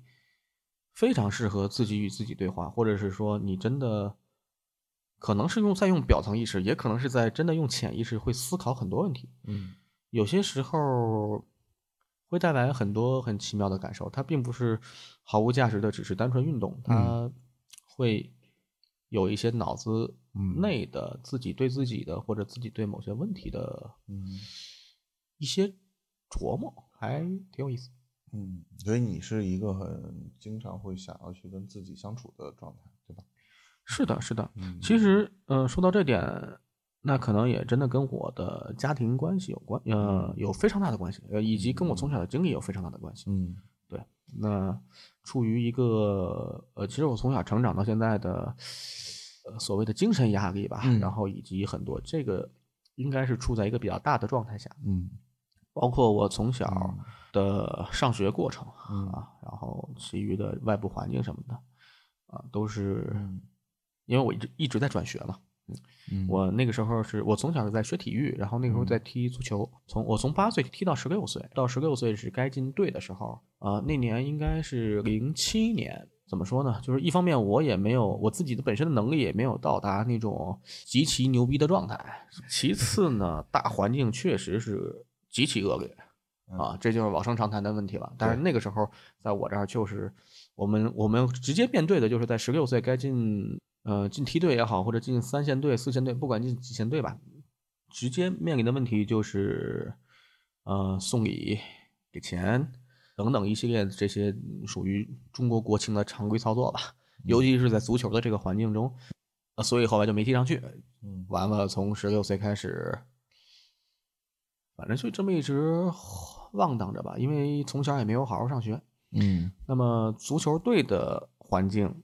以及来自于长辈的压力啊，长辈给你的期望，然后以及在后来有相当于对一段时间的。呃，工作焦虑，因为也没有学历啊，你找工作怎么办？啊，在社会上的这种认知，这一连串下来吧，可能会让我更倾向于，或者说更擅长于自己与自己沟通，自己给自己排解。嗯啊，因为在那个时候，他不会像现在这样。你现在这样，你说咱找个心理咨询，或者咱们多读点书，有认知，能自己给自己啊，都不是事儿。嗯，但那个时候还挺事儿，还还挺是事儿。嗯啊，也只能自己排解。是，嗯，对，这就是你的一种跟自己相处的方式形成的一个一个结果，对吧？对，是的，嗯，它也会变成你现在跟外界关系相处的一种方式。对，无论是对内还是对外，都会是这种方式。嗯，对吧？我曾经以为自己还挺不幸的，嗯，就是，但是我现在，呃。其实真的也会感激这些经历，就这些经历也塑造了，塑造了我现在的状态。嗯，那你那你关于呃，还有一个小的问题是关于你去做心理咨询嘛？啊，你怎么看待心理咨询呢？心理咨询这个东西实际上就有点什么呢？嗯，哎，你这个问题问的好宽泛，然后跟我怎么看待心理咨询？因为，嗯，你回你这样，你问的很宽泛，我也给你回答很宽泛。我心理咨询好，因为是说 没了。对，因为是说，其实我我会稍微有一些意外，你会去做心理咨询。啊，首先就是说，绝大部分人现在市面上的这些呃普遍数据表现的话，就是女性去做心理咨询会比较多一些，男性会少一些嘛。然后另外一个是说，嗯，就是。你看起来不是那种，就是说非常虚，就是内心有很多的悲伤啊，或者什么样一种状态。然后就是说，你就你不是看起来是一个那样的一种状态，对吧？是的。但是你是什么契机？是说你要去做心理咨询？也就是说你在心理咨询中你获得的东西是什么呢？嗯，还包括说你今年就是放弃了。你在那个文章里边说，你和咨询师共谋来结束了这个咨询关系。对啊，那这些又是。啊，这个其实我跟咨询师共谋结束这段关系呢，其实共谋是一个还挺心理咨询的术语的，啊，就是在大家呢，就是他也想结束，我也想结束，然后他也想结束，我能感觉到他想结束，但是他不会，就他有他的职业操守嘛，他不会向我表现出来说我不想跟你做了，他肯定不会表现出来，但是就很玄妙嘛，我就是能感觉到，嗯，而且我觉得在最后我们的那个结束，我们的结束其实相当于有点不告而别。嗯。嗯，就是在完成了新年前的最后一个，然后我大概调了几次时间，啊，有些时间是因为就确实是，然后有些时间呢是我觉得我有更好的方式来去梳理我自己，嗯，我就直接呃，我前面说过我去骑行海南了，我去环海南去了，然后我就直接跟他说说后面的咱们先取消，我就那个我这边有别的事情。共谋这个事儿，其实要是聊，真的聊得比较深了。他是在我解决了一些初期的我心理，就我我通过一些心理咨询解决了我一些很初期、最严重的一些问题之后，我又出现的一些东西。然后这个东西可能真的需要更深入的跟咨询师去探讨，也可能是就我所说我自己比较自负嘛。我其其实相信我自己能跟自己探讨出来。共谋这事放一边吧，你我先回答你第一个问题啊。嗯。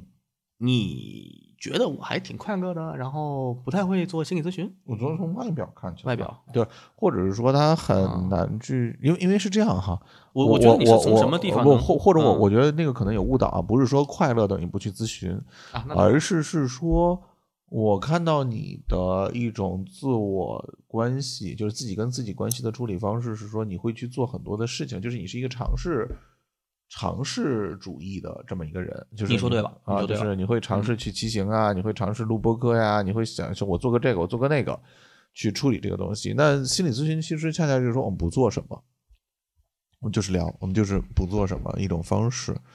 所以我会很好奇，这这两件事情对你的，就比如说其他的东西，你会有很多的收获，对吧？那心理咨询对你的收获，心理咨询的收获对我而言是巨大的。你刚才说的非常对，我是一个有点尝试，就我会尝试做很多事情。这封信里写的也是，我认为我从始至终其实还挺自负的。我的自负在于我相信我能解决好关于我自己的问题，也可能是因为我给自己梳理的比较比较熟练吧，可以这么说。嗯，我觉得我有一个特别好的一个特质是我不拒绝。呃，我虽然是能给自己梳理，但是对于心理咨询这件事情，我是没有抵触的。首先是完全没有抵触。我第一次了解心理咨询这个事儿，是从一个课程上，一个平台的付费课程上。就那个课程，它有三百多讲，我到现在还没听完。我是一九年开始听这个东西，到目前为止我也才听了，好像听了一半多点，听到一百六十多还是一百七十多。听到前面七八十讲的时候就，它会引发我非常多的思考。这个事情确实是有专业之分的。我到后面其实我我在找心理咨询的这个事儿，也在于是我把心理咨询当成是一个可以使用的工具来解决我的问题，因为我是很早就意识到我身上肯定有点问题。我听完一些关于心理方面的内容之后，课程内容之后，我也 OK 也证实了我的之前的一些自己对自己的一些想法。然后同时呢，那我就尝试一下吧，就大概是说，心理咨询也是我自己对自己疏导的一个工具。其实我的自负点在于那儿，我我我我不在于说我自己能把自己一切搞好，而是我的自负在于，我使用的一切也都是我自己让我自己使的。我应该用到，那我就用它。嗯啊、大概是这样。不过你要要聊到这点，可能也有一点，就是就是有两个极端嘛。从刚开始的这种完全不受重视，这种家庭生活的这个环境，到最后变成了一个有点往极端自负那边那那方面走。那可能在心理咨询室中，那个最真实的自我的感受，也让咨询师真实的感觉到了不愉快。啊，我现在大致来推测的话，我之所以能从能从咨询师的身上感觉到了我的这个猜想，那大概率也就是我的这些特质，他也真实感受到了，他也感受到不愉快了。出于职业操守，他没有表达出来，但是可能我在跟他咨询的过程中，他在感受我，我也在感受他，我也感受我自己，我也在感受他。嗯，他也一样。其实作为咨询师来说，他在感受来访者的时候，也在不断的感受自己。是对，所以在那么一个场域中，那我也明确感觉到，似乎我与他都不太想继续咨询下去了。嗯，然后就到最后就有一种不告而别，就我大概咨询完二十多次吧，然后就再也没去。如果有两个状态，有两种存在状态，一种状态是说你是那个特别 C 位，特别焦点，所有人都瞩目着你嗯啊，所有的眼光齐刷刷的都在你身上的，是一种存在状态；嗯和你是一个边缘的，嗯看不见你的，被忽视的一种存在状态。啊，但是如果是在这两个状态中选择的话，你会更倾向于选择在哪个状态中你会更舒服？，OK，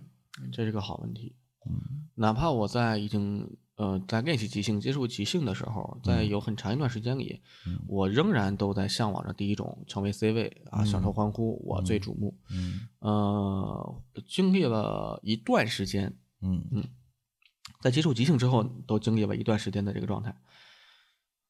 呃，但是嗯我说不清楚是在哪个环节、哪个时段开始，我明确的知道我自己肯定不是在追求这个事儿。嗯呃，有就在即兴舞台上肯定不追求这个。嗯呃，我在即兴舞台上，我更追求的是呃，也不用说非得就我并不追求站在边缘啊，嗯但是我站在边缘也可以。嗯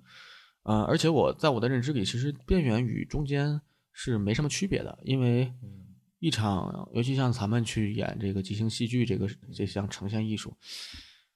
它是大家共同在场上努力，每个人都是不可或缺的一部分。我们共同搭建了这么一个场景，就像我们的习惯去演一个有点偏向找 game 的一个场一个场景，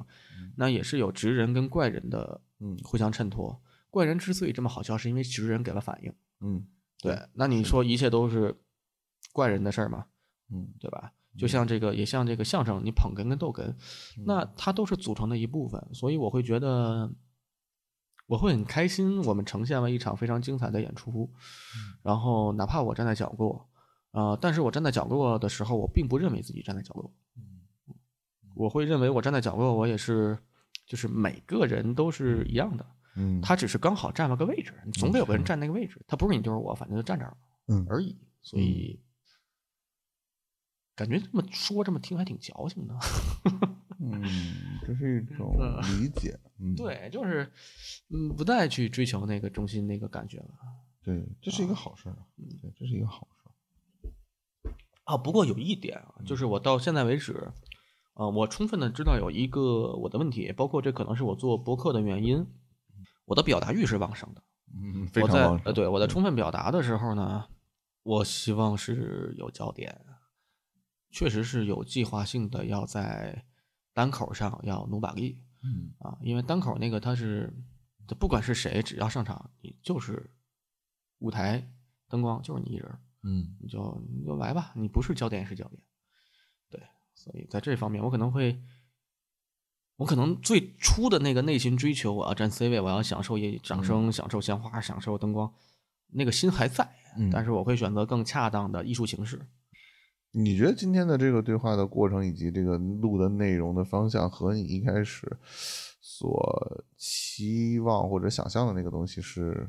嗯是是有距离的，有距离接近的？有距离有距离，还挺不太一样的。呃，我之前那个倒不是说我期望吧，就是我大概觉得哦，可能是这么一个样子，嗯嗯，就是你来说说，我来说说，然后咱们互相评价评价。嗯但其实今天咱们的发散还挺多的，而且聊到了对比如说我这块，我这整个一段儿咱关于心理咨询，关于我自己的一些，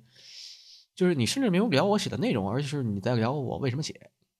对我对于你嗯的怎么写，对会比那个内容更好奇。对，啊是我也会之前比较意外的时候，我对于那个内容本身嗯的，我它会让我联想到为什么，就是在我看到了好多的有趣的问号在你身上。哦，嗯，就当你去阅读一个人写的一个东西的时候，你总会看到他身上的一些和你理解不一样的地方，然后你会嗯，嗯你为什么会这样呢？我对这个东西的好奇心会大于那个你为什么要这么做？嗯，嗯嗯对，你为什么这么想，会大于你为什么会这么做？对，以及你的动力是什么？动机可能因为你，我我会觉得就是你现在其实是三十岁了，你不是说比你大四大十岁吗？我会有时候在想，我三十岁在干嘛？我三十岁在嗯，进入，我三十岁在买房子，我的哦天呐，在买房子，在结婚，真的是在结婚买房子，就是进入到一个人生中的一个我要去正常的年龄。哦，就是我要去正常。对，然后我现在在做的是反对正常，就是不去正常，就是我拥有了一切的正常，就是啊就是感觉好像，呃，你的四十岁跟我的三十岁，他俩在干同样的事情。嗯，可能有可能是像，所以我们就一块玩即兴了嘛，一块双人表演了嘛，对吧？对，虽然说演的水平嗯挺高啊，效果很好，非常有艺术高度，对对对对，观众们都很喜欢。对，大家买票票很贵的啊，对，买了票之后就后悔呀、我看这玩意儿干嘛？呃还好，其实那天他演的还不错。哎，我我其实现在有一个有一种自信，就是这种自信我不知道算不算自大吧。我觉得就是抛开长篇，我就是以咱们目前的状态，只要是玩游戏就可以场场炸，就也不能场场炸吧，就场场好。所以，所以，所以，那我做个套娃的问题吧。嗯，好就，是你刚才说那个，你会好奇我为什么做这个事儿？对，那你为什么好奇？会好奇我为什么做这件事？我想一想啊，我为什么会好奇？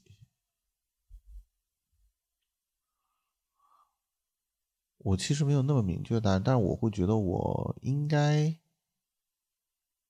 我也不知道，就是我会有一种捕捉的一种捕捉的角度和一种捕捉的敏感。这种捕捉给你带来了什么感受呢？安全感吗？嗯，不是，不是安全感，是是我。是我在关系当中可以去正确的理解对方。某种意义上来说，就是我觉得我我或或者换句话换句话说这样来说哈，呃，我可能会非常容易去按照我自己的理解去理解对方。OK，嗯，然后，但我会认为这是一个问题。嗯，这是我在给自己。设置或者我的我给自己画了一个世界，嗯，那真实世界不是这样子的。然后对于我来说，这是一种努力，这是一种努力，努力去理解真实的世界是什么样子的。就是就是我看到了你，然后你做这件事情，然后我会，因为我我我我，如果我没有用这样一种方式去对面对你的话，哈，我会怎么样呢？我会我会去走向另外一个。方向那个方向是我在关系当中会不断的渲染这些东西，就是我会不断的去把它变得赋予更多的意义感哦，就是我非常擅长这个东西，我可能从小被呃环境训练出来了一种去把这件事情往更夸张、更。更拔高、更有赋予意义的、有赋予价值的这样一个我的升华，但是，呃，我到一定，我我非常擅长，擅长到就是我自己都会把很多东西拔的非常的非常抓马。这样，你在我的这个表演当中的时候，其实早期的时候就是啊，你可太抓马了，呃，非常抓马，有很多非要去抓马一些什么东西的东西在里面。其实我自己都不觉得它是抓马，但是下意识你就完成了这个东西。啊，那我会认为这个东西它其实是有问题的，因为它在，它好像给这个人画了过多的，就是滤镜，还有过多的化妆，以至于他失去了你了解他真实的一个一个一个一个一个一个机会啊。所以问为什么，反而对我来说是把这个滤镜拿掉。OK，嗯嗯，就是它是一种，它是一个方法，一个通道也好，或者什么也好。所以说，把这个滤镜拿掉，你再去了解这个人背后所做事情的逻辑的时候，就能更真实的了解，而不会带一点错误的误读。我觉得是不是绝对的真实，我不知道，但是至少那不是我升华之后的答案。哦，啊，那个没有是我非要在这上面加点什么，嗯哼，把它变成一个我可以理解或者我想象的东西。所以说，我现在听完你说，我觉得你那个就是你的一些逻辑中的那个正确感的印记还是挺重的。嗯，正确感的意思是，就是我正确的了解到了你这个人到底怎么回事，而不是啊，那可能是我揣测到的这个人。就是你会有一个嗯，我不要揣测，我要你知道这个点，刚才对我某一个瞬间来说的话，他还蛮提点点着一些东西的哈，就是说，嗯哼。你说的正确感，其实对于我来说，我人生中最深刻的迷茫是我不知道什么是正确。所以你要找正确。呃，就是对我来说，这件事情最大的难点是说，因为我我从小的成长环境和你可能刚好相反，因为你是刚刚提到你是一种被忽略状态，是的，啊，一种被忽视的状态。所以我刚才会问说，如果你选择一个是所有的目光都在你身上，和你这种边缘状态的话，你会？你会选哪一个？其实这是一个对于我来说，如果让我回答的话，是非常难以回答的问题。啊，他是我，就是你问你问我为什么会问这个问题呢？因为这是我的问题，他对我是个问题，可能对你不是哈。但是，呃，因为因为从小我的成长环境当中的时候，我我一直是在被所有人盯住的状态，无时无刻每一个时刻都是盯着状态。我是那种特，我是一个特殊的存在。然后同时，我在环境当中是一个边缘的存在。就是我既既聚焦又边缘，于是我的存在是一个别人的目的。就比如说，我大姨希望我成为她，我大姨是全国十佳教师，她希望我成为一个非常成功的考了一个特别好的大学。而这件事情对他来说的作用是，他为我们的整个家族培养了一个非常好的大学生。这件事情其实对于那个时候的我，我对他的能够理解和感受是非常有限的。我觉得每个孩子上学的时候都会有一个问我为什么要上一个好大学，那个东西是一个你大学是什么，就没有人有概念。有的人喜欢学习，有的人不喜欢学习啊。但是我一定要上个好大学，实际上是当时我们所有的。家长在去推动孩子的时候，一个非常重要的一个理由，甚至是根本理由，因为你爱不爱学习不重要，你考上好大学很重要。那这个事情在我的身上是非常严重的，因为我当时我的家长就是我的老师，然后我的老师和我的家长是整个学校甚至整个城市最出名的那个老师，就是我大一是全国十佳教师，全国还不是省。是是全国，所以他培养的学生大部分都是他的最大的战绩，不是送了几个北大清华，而是为国家培养了很多奥林匹克冠军，全世界的一等奖。那对于我来说，这件事情我就会变成一个非常重要的存在，就是你是田老师的孩子，我是一个被大家盯着的一种存在。所以，在我小的时候，我自己的所有的这些需要，我要什么这件事情是没有存在过的，它是不可存在的，他都没有表达过，他都没有开始表达过，就是上来之后是你你就没有就没有那个东西，上来之后你就是你就是这样一种存在。所以你刚才说的那个词叫什么来着？叫做正确性，对吧？嗯嗯嗯。对我来说，正确性就是那个东西，但是从我内心，我对这个正确性本身无法理解，我 get 不到这个东西。那我能理解的，我 get 到的那种。正确性是什么呢？就是我的迷茫，就是我的无法得知。所以你刚才提到正确性，对我来说确实点着了一些点着了一些东西，就是我不知道我的正确性，我不知道怎么样活着是正确的。所以当我去在我三十岁的时候，我按照家族理解的正确性，以某一种标准，我结婚了。我按照那个标准去完成整个人生的建造，然后从三十岁一直到三十多岁，我都在做这件事情，然后以至于我完成了它。然后当我完成的时候，我觉得这个东西跟我一点关系都没有，一分钱关系都没有。嗯。于是后来你会做的很多事情是，你想让这个东西改变，然后你想让自己能够有一个对自己的正确性，于是就产生了。个体跟你塑造出来的这一切成果的关系的冲突，就是你想要打破这个家庭，你想要去破坏这些东西，你想要通过让你想让他能看到你也是有需求的的时候，却没有回应的时候，你会更加的有很多的情绪，比如说愤怒啊、委屈呀、不解呀，而因为你认为你绝对的认为他是正确的，所以你内心就无法接受自己。居然有这样的情绪，就变成了某一种冲突，而这种冲突就变成你更加的努力给这个成果添砖加瓦。嗯，直到有一天，哎，一个意外发生，然后哎，这一切就发生了转变。对，所以这就是刚才我联想到的一些东西。对，很深刻，而且也结合了你的。你的后续的这些实际经历嘛，对吧？对，因为人容易被一种假设的正确所推动去走，背后的动力是为了获得认可，而这种认可其实没有人在乎，就是其实并没有存在那个东西认可你。我们去试图获得外部的认可，而其实我们自己根本不认可。是啊，对。我然后到最后变成了我们自己都不知道自己该认可什么。呃，更多的是我们会假设有这么一个存在，他会要去认可我，然后我是做了很多的努力，然后这个假设不存在，所以我们会往往会把这个假设放在比如说我们身边的人身上，对我可能会把把这个假设放到伴侣身上，然后我们会假设我为你做了很多很多的事情，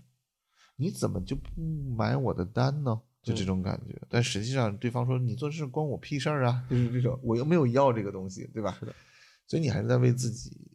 在做对，而且最难的是，有的时候这种假设，你假设自己认可，嗯，而到最后甚至不能接受这种假设，没有意义。对，是是的，是的。那这个就挺可怕的，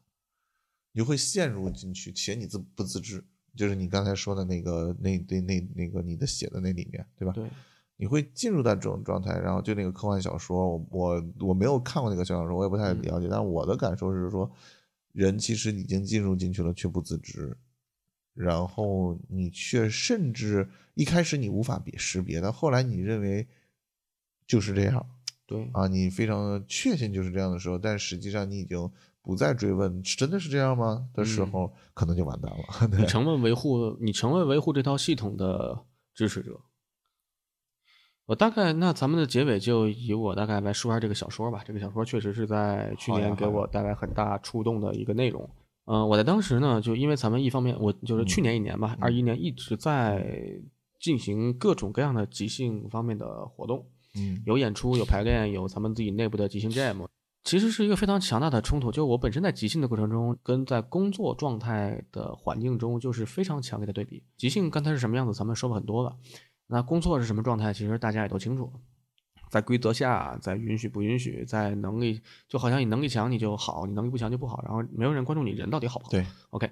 那么芒市的那本小说，它的大概内容呢是说，未来地球发展到一定程度，然后呢，嗯全地球的人就人类为了更好的生存吧，就进行改造，然后于是就各种改造人都有，嗯然后他描述了更呃奇奇怪怪的各种改造人，甚至还有什么吸血鬼啥的。嗯对他就是那个小说作者就是比较混搭，他用科学形式来来介绍了吸血鬼，并且说人类通过基因复活了吸血鬼，吸血鬼是一种生物啊。当然这是小说的一些题外话。然后就是呃，人为在探索太空的时候，就有一飞船的奇形怪状的人，嗯奇形怪状，甚至有的都不是人，嗯，但是他是智慧生物，然后大家就一块去探索外星，然后大家到了一个外星球之后呢，发现外星人，然后这个外星人呢会对这个探测的这个飞船上的所有人做出各种反应，嗯。然后他们同时也抓住了抓住了几个外星生物，嗯。然后他们在跟外星生物去交流的时候，呃嗯，就发现交流一切如常，嗯。当然，这个时候就有一个呃，就他们在不断的交流中发现一个很奇怪的现象，嗯就是你问这个外星人说这是什么颜色啊，或者这是什么东西，他都能回答，嗯但是这个外星人无法准确的描述出自己是什么东西啊、啊，就是这个外星人就哪怕他去照镜子，他也不知道镜子肯定是自己，所以他他是只能看到外边的所有东西，对看不到自己。所以说这个就非常像那个中文屋那个理论。中文屋什么意思呢？就是说呃有一个美国人，就是外国人吧，在一个屋子里，然后这边呢不断的你写中文进去，嗯然后呢，他这个美国人身上他有英汉词典，有汉英词典，他就通过不断的检索，把你递过来的信息转成英文，再用英文写出回答，再把这个回答转成中文，再发给你。然后整个过程中呢，你在外部来看，好像就是里面的这个盒子是懂中文的，你问一句他答一句。实际上呢，这个里面的那个外国人呢，他也根本不懂中文，他只是按照着按照一定的程序在干这个事儿。嗯就是只要他的程度比较深的话，你是发现不了区别的。嗯然后就感觉这个外星人就是这样，你跟他对话，你跟他说什么，他是都可以给你回应。嗯啊、但是呢，他们其实根本没有意识到自己在干什么，他们没有自我意识。嗯然后，并且呢，在这个后期的时候，就这些没有意识的这些外星人呢，他们认为意识是一种病毒，它会阻碍你的呃种群的进一步的进化跟发展。嗯就是，那它处于它的这种程序正确呢，它要消灭掉病毒，它嗯。要消灭掉所有呃有意识生物的这些意识，因为你有意识嘛，你就会享受，你就会有欲望，你会干嘛干嘛，这些都是不利于生存、生命发展的。嗯。然后就大概是就就是传统桥桥段吧，经过厮杀，经过什么，然后这个呃差不多就赢了，赢了，然后这个死伤惨重的这个飞船就往地球飞，嗯。他们一边往地球飞呢，一边去跟地球沟通，嗯，然后他们发现地球的那个沟通，就是那种有自我意识的沟通，在他们不断返航过程中变得越来越少。就是他们就变了。就是地球人在正常的自我改造的发展中，越来越多的人去遵循了啊发展，就是根本没有外星人去攻击地球，但是地球人自己本身也为了更好的发展去抹去了意识。嗯，我们只用求发展我们把耳朵弄，把眼睛弄上面，把就反正就是各种改造，到最后意识是不对的，把意识改掉。我们、嗯你看你你从外部看这个世界，一切井井有条，嗯大家都对日常有反应、有生产、有有各种各样的探索，会进行各种各样的东西，每个人都没有意识。然后，但是这本小说最后说，那可能宇宙的终极发展就是没有意识的存在，然后高速发展，然后大家就会把意识这件事情，呃，像删除病毒一样给它去掉，就是这个，这叫盲视。这个角度还蛮震惊的。我一直对于宇宙终极的状态的一种想象，嗯刚好和他这个描述的是相反的。嗯，所以我是从来没有去这么想过这个角度。我我过去的一直理解是说，我会认为所有的这种存在，不管是真人的，还是我们以后 AI 的，或者无所谓是什么的，它最终的形式是其他东西都没了，只剩下意识，然后用意识的方式来存在着。这是我过去的一个一个理解。嗯哦，他这个里边刚好相反是最后什么都有，就是没有意识，还挺特别的。因为意识会阻碍发展。为什么呢？你有欲望，你要享受，你要干很多跟效率无关的事情。但是意识不一定完全等于欲望啊。嗯，意识有好奇心、探索，也有也有也有思考、智慧等这些东西。你要是这么说，你当然可以去说吧，就是这个小说它选了一个角度，对对它的角，度是可以自圆其说，但是你要真去跟他辩驳，那嗯我知道，倒也没有那个必要我知道，我我没有，我觉得他其实背后有一个哲学发展的是什么呢？按照他的这个哲学推导来说的话，就是他所发展嗯追求的是什么呢？在那个小说里，大概就是更多的探索，更多的科技，反正就是那些东西吧。那他的目的是更多的科技。到最后，这个变成了个特别哲学的问题，就是宇宙的目的是什么？当然，这个小说给我的感觉是什么呢？我们现代的人，尤其我在工作的这个状态里，嗯，在大，尤其是像我们这个行业，是，像我们这个公司，我不是今年加入这合伙吗？嗯说实话，就组织人数并不多，一共二十多个人，但是因为老板比较多，嗯，就产生了极多的那种，就一个小破组织产生了非常可笑的大公司病。这很正常啊。然后大家呢，就是为了就是反正推诿还是怎么着，反正就是变成了一种，你也不是不干事儿，但是确实觉得大家确实没在干事儿。然后大家也在努力的做着，却没有任何的结果。对，对，然后而且也没有人在意，呃，每个人到底怎么回事，就是只是呃，只是在意你的功能吧。嗯，然后越是这种情况，那他们越去越去重视说我们的框架、我们的程序、我们的一步一步的这个、这个流程是否正确，嗯，就你反而又往那个方向走，就特别像这本小说提到的那个状态。哦，你这个给我一个非常重要的启发啊！我最近在做很多流程上的改造的东西，嗯可能有的时候就是你的流程越来越完善之后，个体就会越来越迷失或者缺失，个体意识越缺失，然后你解决它的方法嗯，不是去找到个体意识，并且嗯激活它，对，而是更进一步的制造更复杂的系统。它会更，但这个系统越完善，就越进一步的挤压个体的空间。而导致个体其实个体也就并不关心自己到底干啥，我只要这么干，我没错就好了。哦这有意思，这个角度还蛮有意思的。我非常受不了，就是我们这么一个，就我合伙的这个调研公司，极其明显的往这个倾向走的状态，我反正这是我完全受不了的，就是我宁愿我就老子不干了，嗯我也不跟你们混一块儿了，嗯啊我是受不了这一点。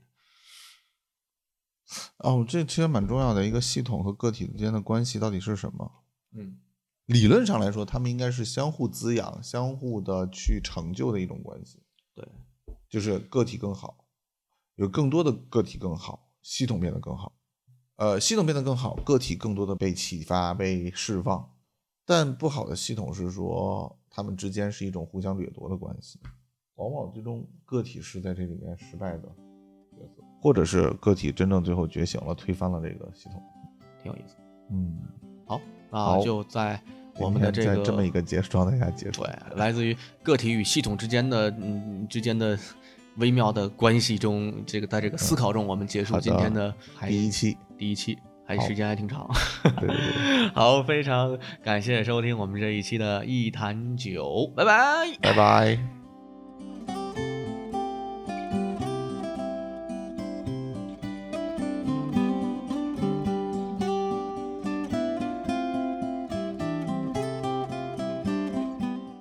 其实即兴对我的改变很多，我在以前的很多状态都可以说不太好对啊，当然现在其实都有个改变。咱俩其实非常像，我在二零年底接触的即兴，就是十月份接触的即兴，一直到现在，它是改变我的一个过程。而在我今年做了连续几个大决定之后，到现在它确实是从根本改变了我。那么我觉得我现在的这个状态，我能掌控我自己我能知道我的想法，而我照着某些东西去做的时候，哪怕我现阶段没有那么多的物质资源，我也确实调动不起这么多的社会资源，应该也不会很差，因为我真的是拥有了它赋予了我，或者说，是我又重新发现了我自己本身的很多品质。OK，我的生活的自信感，我的掌控力，我觉得有的事儿可能它可以很违心啊。其实这个东西有点玄学，就我会觉得这些东西我能做到，我还真做到了。是啊，它会给我带来很多这个。相比之下，我们用我们作为一个人类，我们用我们的心灵、我们的感知，去用我们的丰富的感知去完全掌控住自己，很少有人会用这个标准来判定一个人是否幸福，是否怎么说呢？就是。属于一个很舒适的一个状态，很好的一个状态。是的，是的。大家还是在用，就刚才咱们说的那些。我觉得这背后就是缺乏一种勇气。呃，这个勇气就是不是会被认可的勇气，就是我们还是需要外在的那个认可来去支撑这个东西。对，我们总是会觉得他认可的是身份，是你的财富。对自己其实也可以这么说。我在见到很多人，因为我在开公司，我会碰到好多人，他们其实对自己是完全没自信的，因为我会碰到很多暴躁的老板。真的会用很激烈的言语骂自己的下属，你会觉得为什么呀？但是归根结底，你要分析分析，他们实际上是对自己有强烈的不自信，而且他这种不自信，他这种对自己越对自己本人没有信心，他越会在意去追求外在的这些身份，去多么成功，我签下了多少单，我的公司如何，我牛逼，然后去追求这些外在的东西，同时更多的去发扬这些外在的东西带给他身份的时候。他认为的应该有的处事方式，他觉得我是老板，那我要骂员工来彰显我的尊贵，我要嗯在谈判中如何如何。其实他已经不是出于利益了，他为了强势而强势。对对，那其实这些人中，我也看到了，甚至是更有强度的自毁倾向，就是对自己本人是很不认可的，嗯，是很怯懦的，是很是很完全没有安全感的。他需要外在的一切把自己包起来。对，聊到这儿，让我感受到了很多我接触到的人的状态。没错，是这样。所以还是标准问题，大家还是在被裹挟着用一种普世的观点，觉得 OK 那个是成功。对内的自己探究，其实我觉得我们对于自己对自己的对内探究，去探究自己到底是什么样的人，自己就我是一个什么东西，我是如何如何，我是怎么样的。对于这件事情，我们从小到大是被压抑的，很多时候甚至就不被允许。是。